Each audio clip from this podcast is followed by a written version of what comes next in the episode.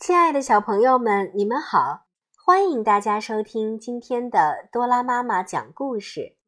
今天我为大家带来的故事名字叫做《好客的仙鹤》。有一天，仙鹤邀请鹈鹕到自己家里做客。仙鹤很热情地招待鹈鹕，他说：“我给您的茶里放点糖好吗？”“好的。”鹈鹕一边说，一边接过糖罐，往自己的杯子里倒。结果他光顾着说话，把一半的糖都洒在了地上。“您要放牛奶吗？”仙鹤又问。“好啊，来一点吧。”鹈鹕说着，就把仙鹤递过来的牛奶往自己的杯子里倒。可是他这次又只顾着说话。一点儿都没有注意到，大部分牛奶都倒在了桌子上。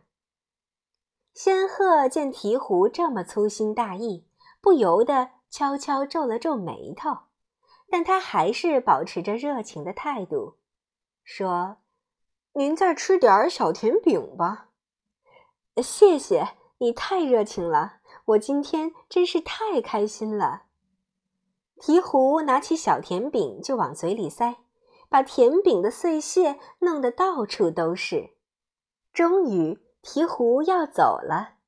临走时，他满怀希望地说：“我真希望你能再请我来，已经好久没有人请我做客了。”仙鹤的脸上出现为难的表情。